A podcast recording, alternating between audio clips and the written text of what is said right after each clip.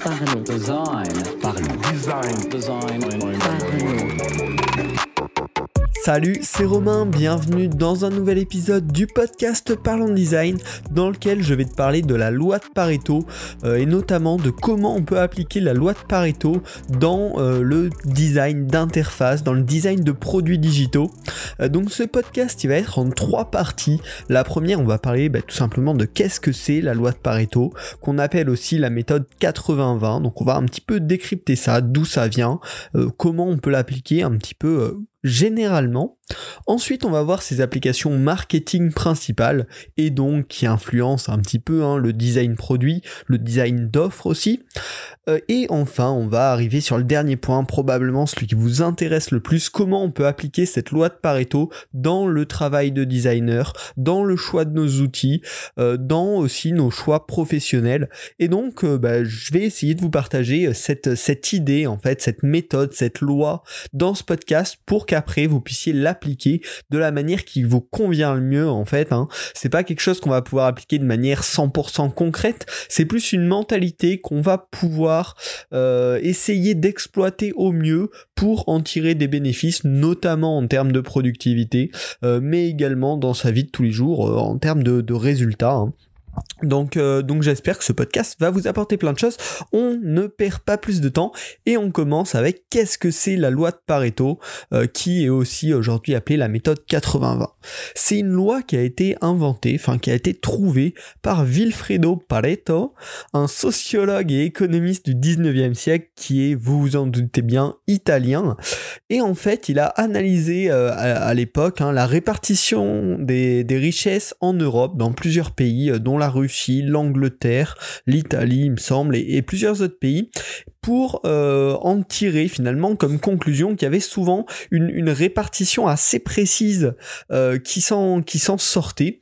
Et plus tard, euh, il y a le qualiticien Joseph Durand qui a dérivé un petit peu les conclusions, les analyses de Pareto pour en sortir la loi du 80-20. Euh, donc la loi du 80-20, aussi appelée méthode la loi de Pareto, ça veut dire que 80% des effets sont produits par 20% des causes. C'est un petit peu le, la chose à retenir quand on parle de loi de Pareto. 80% des effets sont produits par 20% des causes.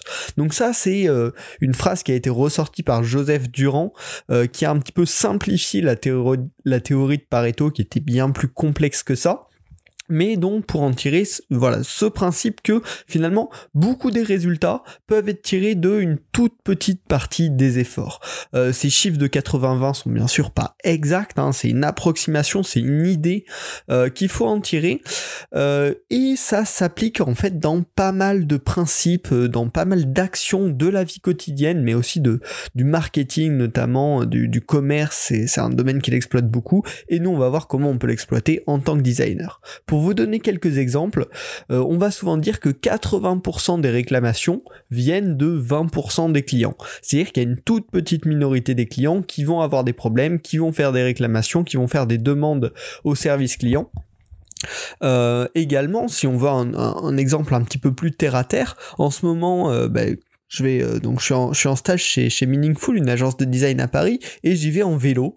Et donc, bah, la durée de mon trajet par rapport à l'effort que j'ai mis, si je vais 20% d'effort de ma capacité max en vélo, bah, je vais mettre un certain temps. Et si je mets tous mes efforts, si je me donne à fond pour aller en vélo, je mettrai un petit peu moins de temps. Mais finalement, le, le gain que j'aurais eu aura été très faible parce que finalement, 80% des effets, c'est-à-dire me déplacer de chez moi jusqu'à l'agence Meaningful, euh, bah, est provoqué par 20% des causes, c'est-à-dire euh, pédaler à une allure normale qui me permet de rouler et de me déplacer tout à fait normalement.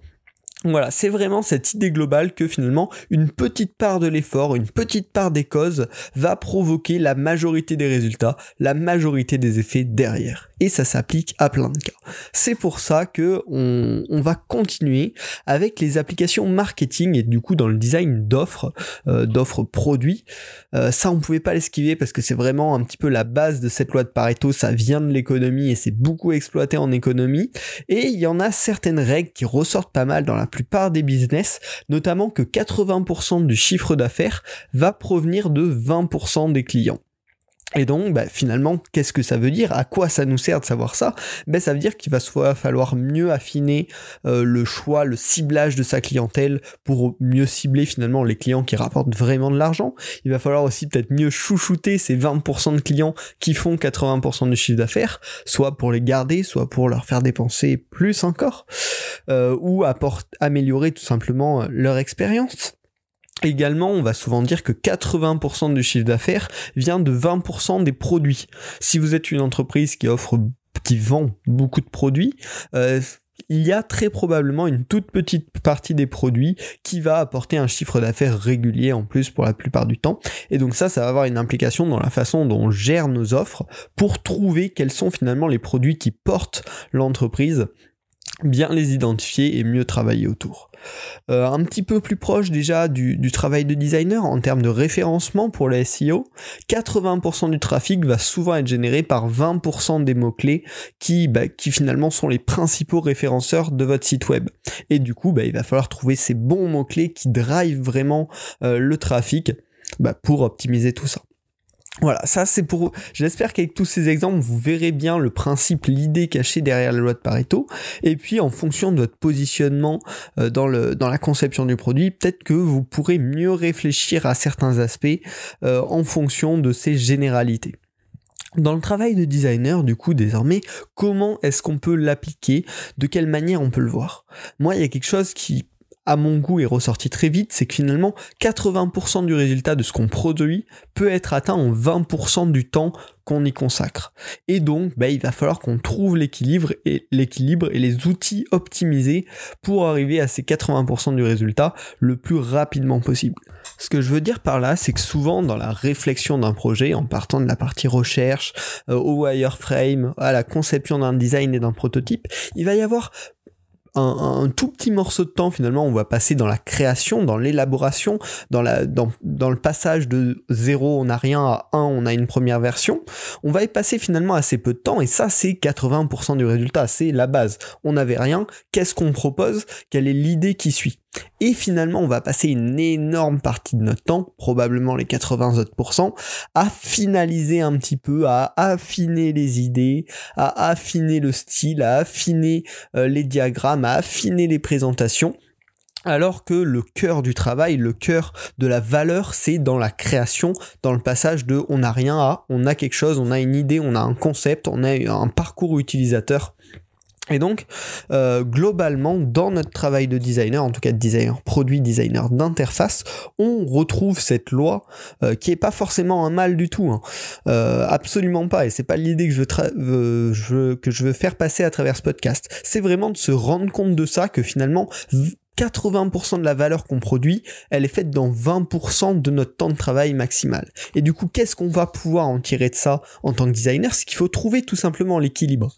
Il faut, en fonction du projet, en fonction du budget du client, en fonction de nos envies, en fonction de si c'est un projet sur lequel on veut juste avoir un résultat parfait, sublime, euh, quitte à y avoir passé des dizaines et des dizaines d'heures, ou est-ce qu'on veut un projet qui se finit rapidement, efficacement, avec euh, bah, bien sûr une qualité euh, dans, dans les bons standards, mais dans lequel on aura optimisé quand même le temps qu'on y a passé par rapport au résultat qu'on atteint et donc, il faut bien définir cet équilibre pour ne pas euh, surtravailler, on va dire, des parties euh, qui n'apportent finalement pas énormément de valeur, et bien savoir répartir en fait sa force de travail sur les endroits où ça apporte une vraie valeur. À côté de ça, ça veut aussi dire qu'il faut choisir les bons outils, les outils optimisés. Je vais vous en faire une petite liste en fin de ce podcast, qui sont finalement ces outils 80-20, euh, des outils qui vont être ultra simples à utiliser, ultra rapides et qui vont apporter la majorité de la valeur à votre utilisateur, à votre client.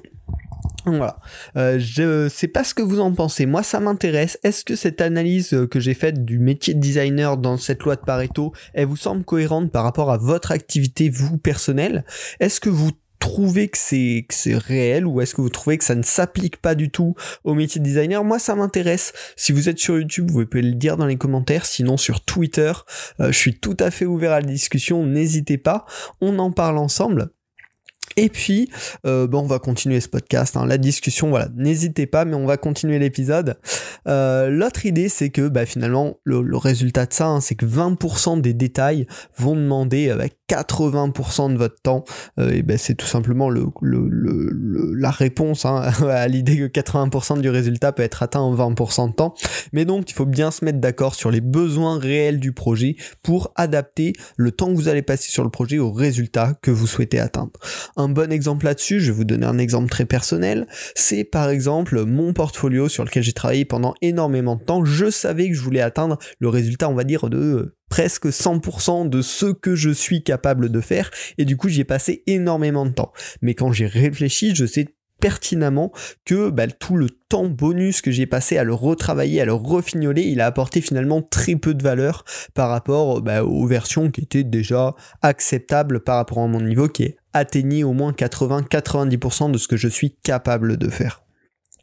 Au contraire, euh, quand je travaille sur Sesame, le gestionnaire de mots de passe euh, dispo sur iOS et macOS, que vous pouvez télécharger, sur lequel je travaille, je sais que le but c'est d'apporter une bonne expérience à mes clients avec un euh, produit qui évolue de manière régulière, qui correspond à de bons standards, mais il faut que ça évolue, il faut que ça avance, il faut que ça progresse, et le but c'est pas que je mette 6 mois à sortir une mise à jour, à sortir une nouvelle fonctionnalité à chaque fois, et donc je suis en équilibre, on va dire, avec moi-même, en accord avec les objectifs du produit qui est que bah, ce 20% de, temps pour 80% du résultat, c'est à peu près ce que je vise, un petit peu plus haut si, si possible mais il faut savoir doser ses efforts en fonction du projet sur lequel on travaille.